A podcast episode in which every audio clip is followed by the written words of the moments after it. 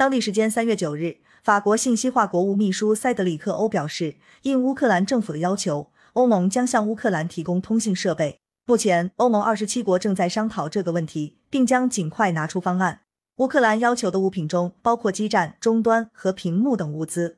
二零二二年上半年法国是欧盟的轮值主席国。九日欧盟通信部长及非正式会议在法国布列塔尼地区举行。